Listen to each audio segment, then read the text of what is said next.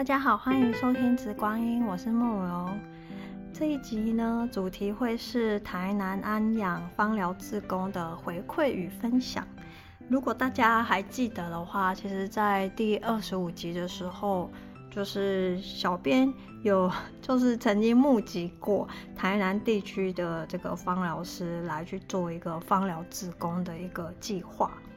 那这个计划呢，其实，在二零二三年上半年，其实已经就是整个就是已经进展，然后也就是完美的去结束了。所以觉得小编可以在这个当中，这个芳疗之工的计划里面的一些心得跟 学习到的一些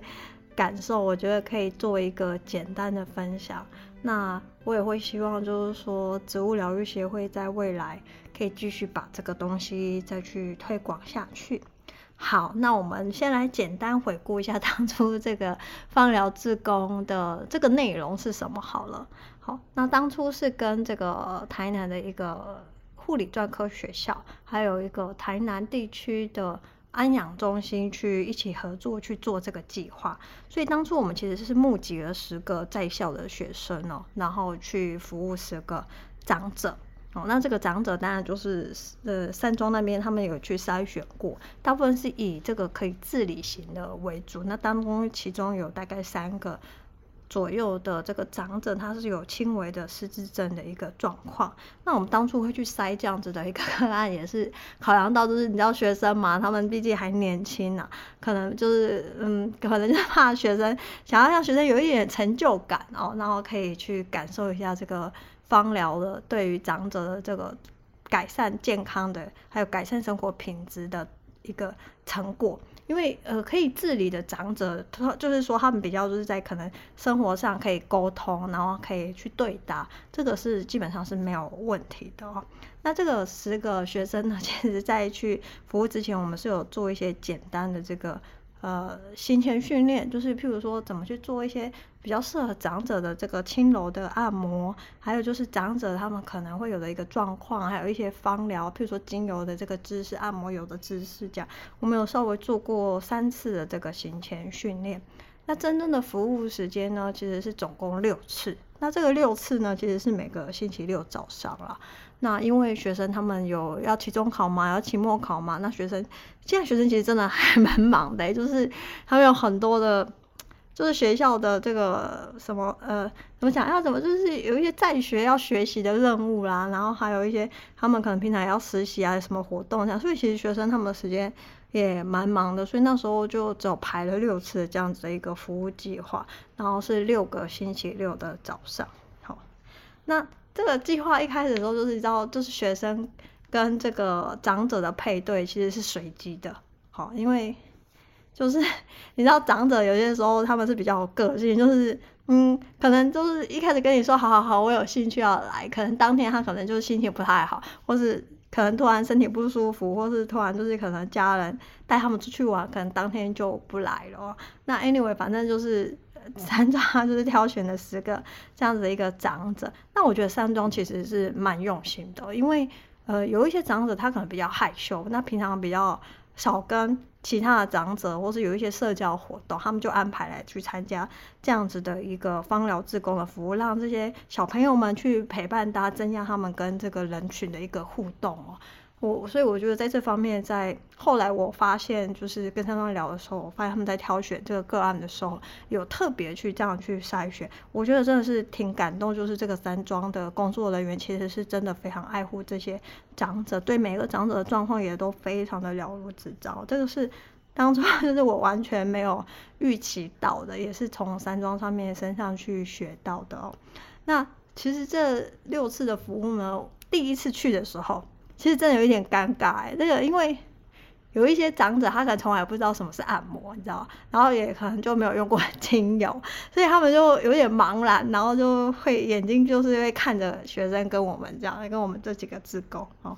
然后我觉得，因为这些学生里面有很多是本来就是念的是老福科，就是专门是照顾这些长者的一个科系，那有一部分是装品科。好，那老福科的学生，因为他们之前就曾经在医院、医疗院所去实习过，所以他们就很会去带热这个活动。那我们就会有一些破冰啊，然后一些暖身，哦，就是让这个长者他们稍微先活动一下筋骨，因为呃，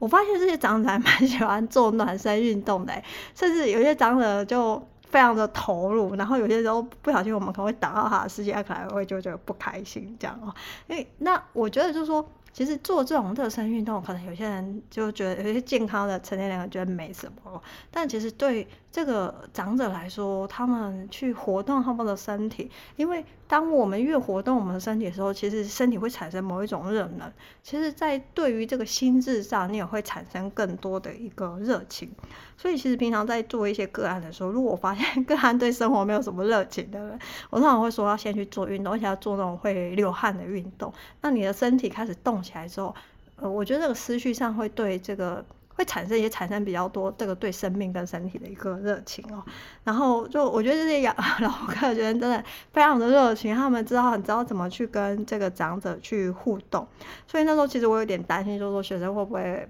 就是跟长者之间的这个呃因为年纪的差距大，所以可能在互动上可能会比较呃格格不入这样，就我发现没有，就是学校把他们就是训练的很好哦。那呃破冰完之后，第一次见面之后就是互相认识嘛，因为配对了。那之后就是六次，就是会跟一般来说就是这个学生就跟这个个案的长者会是一起完成这六次的这个服务这样子。好。那嗯，配对之后，其实当初学校的设计是有 一个非常正式的，就是芳疗服务的一个咨询表，还有一个就是睡眠的量表。因为我们当初是希望就是可以改善这个长者的睡眠状况，所以当初在挑个案的时候，也多半是挑睡眠品质比较不好的。我们希望说可以借由这种芳疗的按摩，可以促进这个睡眠的这个品质哦。那我后来发现，就是因为。呃，当中有一些轻微失智症的这个长者嘛，那他们其实在对答上就没有办法的这么有顺序跟可以回答到你的问题哦。那对于某一些长者来说，他有可能会觉得说，哎哎，你就是我觉得大家可以去揣测，就是像呃七八十岁，甚至我们最高年纪最大长者到九十几岁，这一个年代的长者，其实他们通常都是比较不善于表达自己感受的。哦那不相信你们可以回家问自己的这年纪家里家族中的这个呃长者，譬如说爸爸或是阿公阿妈，后来你问他说这东西好不好吃啊？啊，你最近好不啊？有人说啊，拢会使啊，差不多啦，都这样子哦。所以有些时候其实你是很难从长者的这个语言当中，你去真正问到这个长者的感受哦。所以我觉得这个是在做长，就是长者。这种安养跟这种陪伴的照护的时候，我觉得可能有一些芳疗或者是一些照护者，可能就是要去调整的哦。我觉得说来也很妙，因为这个计划其实是六次的服务，它历经整个二零二三年的上半年哦。那 其实在这个过程当中，其实我就觉得，哎，开始服务之后，我就对这个长者照护，我就他们跟一般的这个个案其实是不一样，所以我就开始去看了一些资料，然后我也去上了一些国外线上课。然后我去英国参加这个研讨会呢，偏偏今年的主题里面有很多场，它是跟这个安养跟临终照护是有关系的。人家他们有非常多的实证哦。那在某一堂课里面，其实老师他们他们就说，其实因为芳疗的东西是一种整体疗法，它跟那种科学化学型的那种。呃，实验跟研究，他们的方式是比较不一样。我们比较芳疗的研究，它是很难去数字化，好、哦，通常大部分都是一种量化的一个数据，然后比较偏感受型的，你很难去真正有一个数字的一个变化。所以在这个他们的这几年来的这个发展的里面，其实他们在做这种芳疗的研究报告的时候，他们尤其是长者的这种安养照护跟临终照护，他们有发展出一套 SOP。那至于就是说，在这个呃观察，就会是一个非常重要的重点。就是说，嗯、呃，你要观察这个介入，就是说你给他给长者实施这个芳疗的这个服务之的之前跟之后，哦，就是第一个就是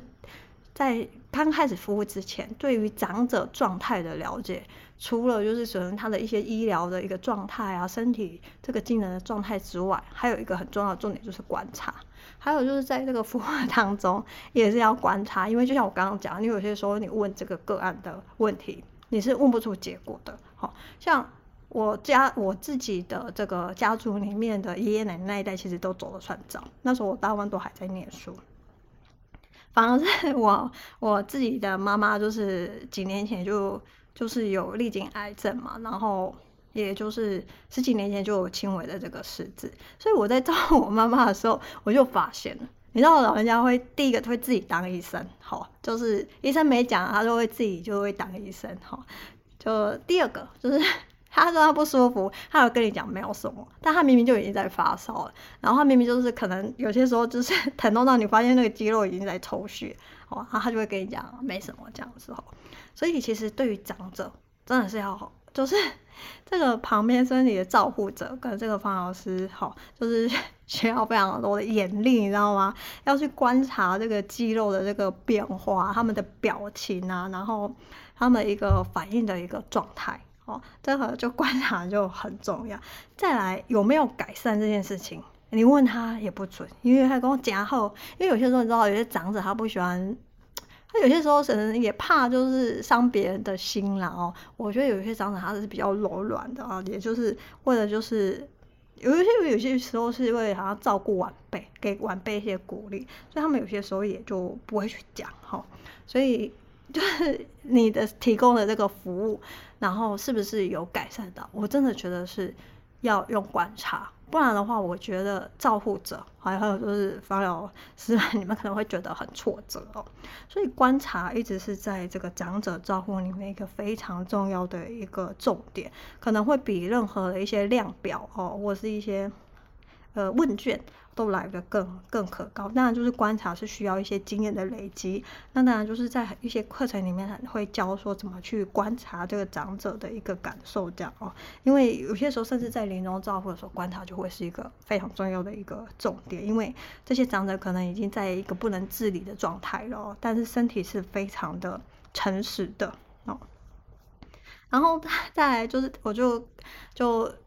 发现就是观察真的是重点，跟对这个成年人的服务，它会是一个很大的差别。然后因为，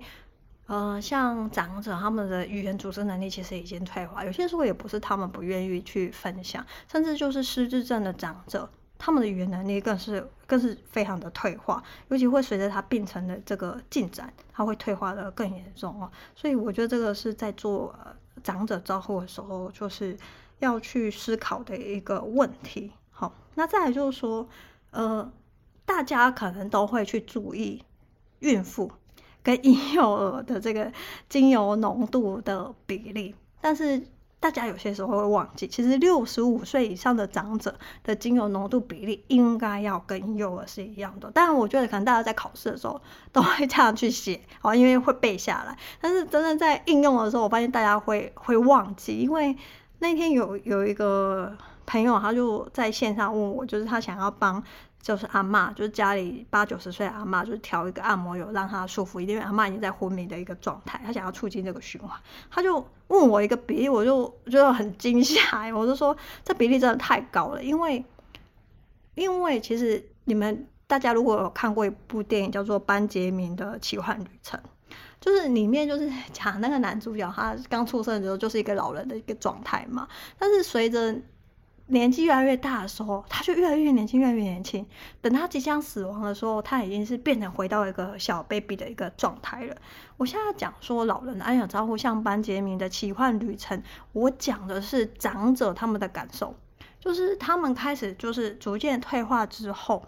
尤其是当他是在失智症的一个状态的时候。他的很多的感官的屏障是被拿掉，他就像一个赤裸裸的孩子一样。他们是对环境、声音、气味跟味道，跟就是就是他们的五感是反而是非常的敏锐，而且非常的脆弱，非常的敏感。所以有些时候，可能一两滴的精油对他们来说都是非常的多，就是他们会觉得那个香气是非常的香，或是那个感受是非常的明显的哦。加上就是长者随着年纪长大的时候，他们的肝肾还有他们的循环系统其实是会慢慢退化的哦。所以呃，在这个用油的部分的浓度上，就是六十五岁以上，理论上是应该要比照这个婴幼儿。然后我我可以分享一个非常有趣的事，就是因为在这个服务当中，我就上了一堂就是国外的这个这个失智症照护的课，这样子。然后里面就提到有两支精油都是对于安抚失智症长者的情绪是非常有用的哦。那一支就是芳樟叶，大家一定没想到是芳樟叶；另外一支就是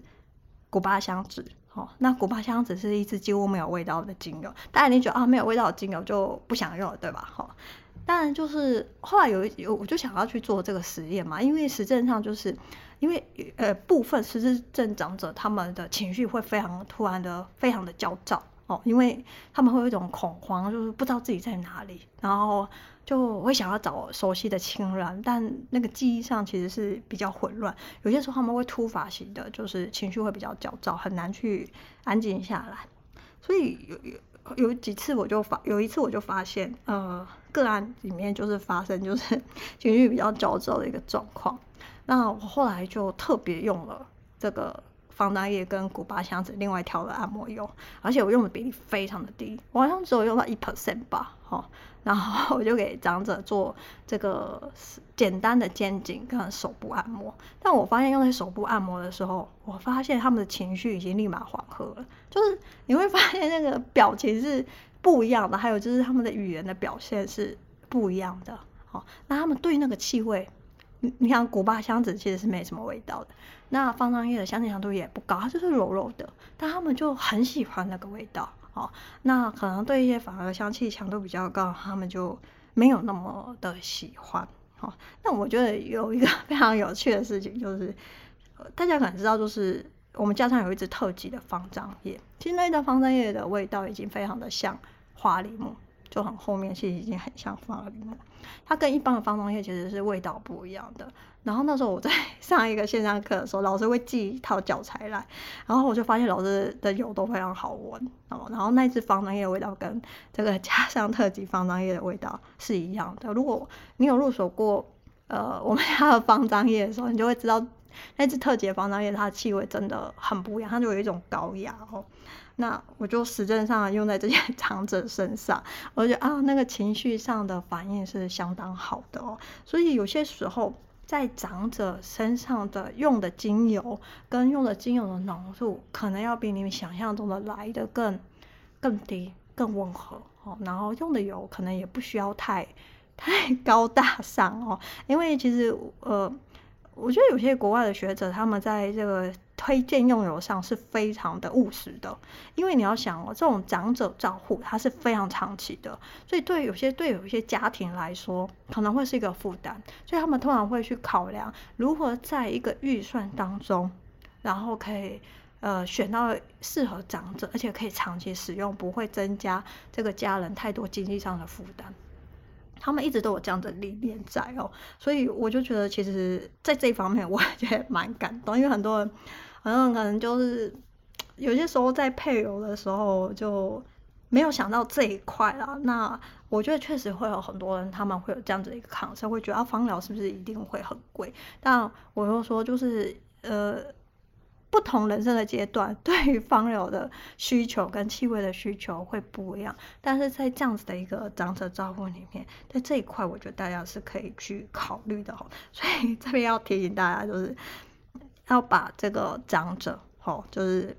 当当成班杰明奇幻旅程的后半段，他们已经慢慢回到一个他们的感受，就是一个 BB 的一个状态，非常的敏感，比你们想象中的都敏感。有些时候他们可能没有说，但他们其实对这个外在刺激是很敏感的哦。我觉得很多人可能觉得说，哦，这些失智症的长者，他可能就是记忆力不好了，但其实没有。他们其实是一种感官的敏锐哦，我记得好像是服务到第四次的时候，然后我们就就带着学生去服务嘛，然后在这个走廊上，就是要到这个大家开始集合开始服务之前，那个失智症阿嬷看到我们学生，就是服务他那个学生，他就远远就说啊，外边又来啊，我的朋友来了。你知道阿嬷很开心哎，但阿嬷其实连自己叫什么名字都不太记得，但是她记得我们学生，你知道，因为那时候那个感受是很不一样，而且阿嬷说学生是她的朋友哦，所以，所以我觉得有些时候服务的感动是在这个过程当中，可能你也没有什么实质的获得，但你知道你在别人的生命当中，你留下了一段温暖，然后创造了一段回忆。我觉得这这这是很多东西没有办法取代的哦。然后呢，就是 六次服务完之后，那我们当然就是有做一个小小的回顾影片啊，就在这个服务过程当中，我们有拍很多的照片，然后我们有做成一小段影片，然后有跟这个阿公阿妈就 做一个简单的就是告别，因为就是这个服务计划也结束了，然后学生也要开始去放暑假了，那。其 实阿公阿妈都蛮开心。那事后就是安养院这边，就是有透过工作人员就有给一些反馈，他们就说阿公阿妈就其实很喜欢这样子的服务哦。那他们也很欢迎，就是如果有方老师有兴趣的时候，可以去进行这样子类似的一个计划，因为这个可能对阿公阿妈来说是比较少见的哦。那确实就是说。后来我们在做这个学生的这个，因为这个计划有一个所谓奖学金的部分，就是协会有提供两名的学生奖学金的一个一个名额，所以我们在最后是有进行一个线上的，就是每一个学生他去讲他在这个志工服务当中他学到的感想跟他的心得的一个分享哦。那我就。在这个分享里面，我就蛮意外一件事情是我没有想过的哦，因为这些学生他们以前没有接触过按摩，可能也没有接触过精油跟芳疗，他们就说因为要要不要帮我干嘛服务嘛，那他们就很紧张，因为没有按摩过，所以他们就会开始回家，就是会找家人、妈妈或者是家中的一些长辈去练习哦，因为按摩一定要有人练习。那在这个过程当中，他发现第一次去、第二次去，他觉得自己不熟练的时候，就会回家继续练习。然后他们就说，在按摩跟帮妈妈跟帮家人按摩的过程当中，发现其实好像妈妈跟家里的长辈有他们不认识的一面，然后他们也可以从这个身体感受到，就是说长者，就是家中妈妈跟一些长辈，他们可能生活中因为劳动工作所留下的一些身体的一些僵硬。那因为在这过程当中啊，就两个人按摩嘛，啊，你总不能就不讲话啊，所以他们就说，其实也比以前聊更多东西。他们说意外就是跟妈妈，通常都是妈妈或者是爸爸，就是或者是家中阿姨什么，就是。就是阿嬷哦，就是感情就突然变更紧密了。我觉得这是一个，呃，就是额外的一个收获。然后我听到，我觉得也蛮开心的哦。那呃，我自己在从旁边观察这个四个学生的服务，我可以很明显感受到，第一次去的时候，很多的长者其实是很有防卫心的。那到第六次去的时候，就最后一次服务的时候。其实大家长者其实是有一点依依不舍，因为对他们来说，住在安养院的日子其实是有一点点孤单。好，那因为家人不在身边，那学生他们通常是比较有活力嘛，就会尽量希望就是长者开心，就会陪他们聊天。好，所以这样的陪伴，其实对于这些安养院的长者来说是是蛮难的。他们觉得有人会关心他们，然后我觉得手是有温度，尤其是简单的按摩，因为长者。的按摩也没有办法太复杂，你可以观察到长者他们看这些学生的那个眼神，还有就是甚至有学生，我觉得有一个学生就是后来有拿到奖学金一个男生哦，他就非常的观察力非常的好，他就可以观察到，他就是直接讲哦，他第一次服务这个阿公说这个阿公是非常木讷寡言，他就有点防卫心，他就有点不太想被按摩哦，他就说这是别冲下，因为他这辈子没有被按摩过，但到第三次、第四次的时候，那阿公就会被按到睡着了。然后到最后的时候，阿公就还有跟他说一些就是就是告别的话，这样就他就可以感受到阿公其实后来是那个眼神跟那个按摩的时候那个肌肉的放松程度是不一样。因为一个人如果说有一点防卫心的时候，他的肌肉一定是比较紧绷的。但是他如果可以接受这件事情，而享受这件事情的时候，他的肌肉是很容易被。按的比较柔软、比较放松的，所以这个身体的反应是变不变不了的。所以我觉得长者照护观察一直以来都是一个非常重要的重点，然后借由观察当中你要去调整，那这个就会学习到更多哦。好，这个是 我对这一次这个安阳志工的一个服务的一个回馈跟分享啦。那其实后来就是因为当初有招了两名志工嘛，那时候就是在 Podcast，他其实我有打广告，很意外就是那时候志工并没有招得很顺利，唯一的一个志工是招到是高雄的一个芳疗师。好，那另外一个志工是是我台北的学生，我拜托他 就是一起跟我去完成这个计划，这样。然后在这个过程当中，就是有个志工他就讲，他说其实台湾失智症长者是是蛮多的，而且很多的家人其实并不知道怎么去照顾失智症的长者。好，那我在上课的时候，我也看到一些失智症的这个。成长的比例跟人数可能会远远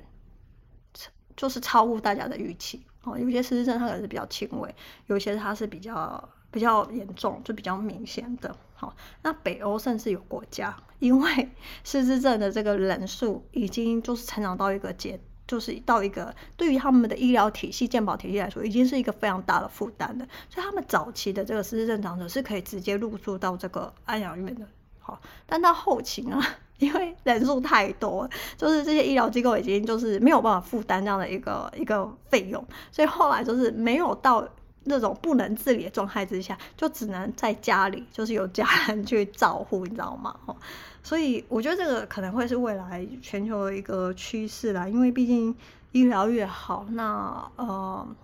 平均寿命就会越长，那需要的这种老人安养照护。就的嗯需求会会会提高哦，那其实很多人可能家人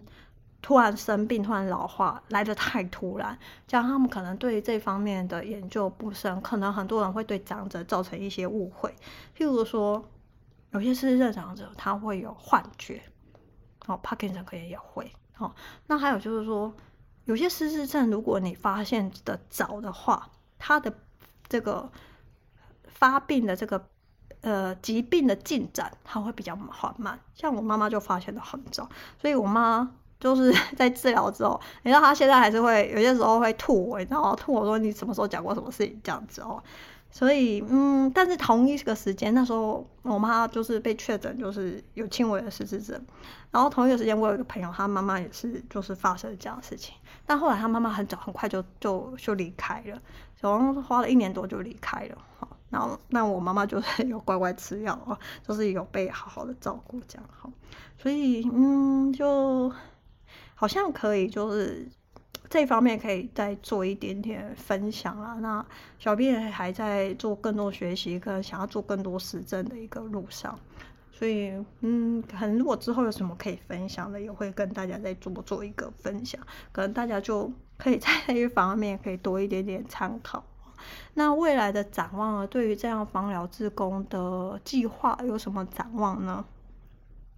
其实对我我来说，其实植物疗愈协会除了是一个学习的平台之外，我希望它可以就是 带给社会一些。对，就是把这个芳疗跟植物疗愈的东西推展到真正生活当中，所以这样子的芳疗志工，其实我一直有在跟这个当初的志工朋友们有在讲，说我想要继续做，但是会在北部继续做。那进行的方式，我会希望是来参加的志工，会是真的有意愿的这个社会人士，哦，就是可以用他的你们周末的时间，因为。呃，一个成年人，一个方老师来参加这样的志工，我觉得你们可以学习到的个案的 这个成长，一定是你们超乎你们可以想象的哦。然后再来就是因为呃，成年人的生活是自己比较可以掌控时间，我会希望对于长者这样的照顾的时间，他的这个持续时间会是比较长一点的，因为这种长者照顾只有时间拉长一点，你看到那个长者的改变。会才会更明显。那我觉得对一个学习跟一个芳疗师工来说，你们的成就感会会不一样。那我觉得对长者来说也会比较好，因为长者就是属于一个就是生命中很多人一直在流失的一个状态哦。那我会希望这样的陪伴可以去拉长一点。如果再没有其他个人因素的情况下，我会希望这个志工的服务时间可以可以拉长一点，可能是两个礼拜一次，然后或者是三，或是然后时间可以可以拉长，就是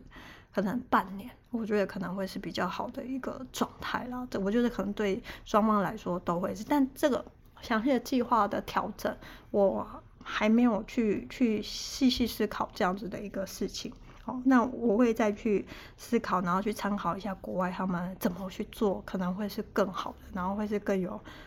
嗯，更有一个成就感，然后也会真的是帮助到这些安养院的一些长者。这个。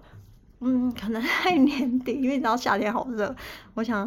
可能在年底的时候，我会再再去思考这件事情啊。主要是小编现在在备一门今年的大课，那呃，植物疗学会那边的这些自工服务的经费很多是从这些开课的收入来的，所以小编要先认真的开课啊，那会有这样子更多的经费去推动这样子一个自工的一个东西。好，好哦，这个是以上针对这个安养志工的回馈跟分享哦。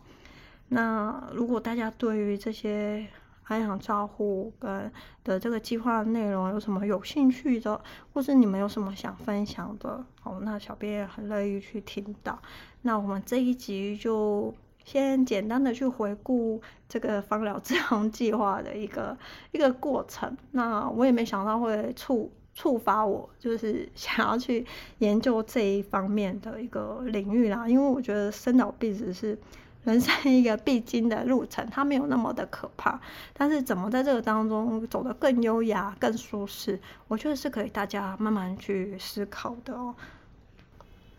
那当当然就是在这个过程当中，我也看到就是从长者身上，我会看到自己会去反思啦，自己想要过一个怎样子的人生，因为。你会突然惊觉，生命是很短暂的，就是生命它是有一个时间的哦。那在这样的时间里面，你想要做什么？就是可以来这个地球上健健康康，你是一个健康完整的人。我觉得这本来就是一件很珍贵的事情，那要珍惜这样的机会，珍惜这样的时间，然后去。去好好过自己的人生，那就是把自己照顾好到生命的最后一刻，我觉得这个是最棒的哦。那你就可以享受生命中的每一分每一秒。好，以上我们这一集就就分享到这边啦，那我们就下一集见。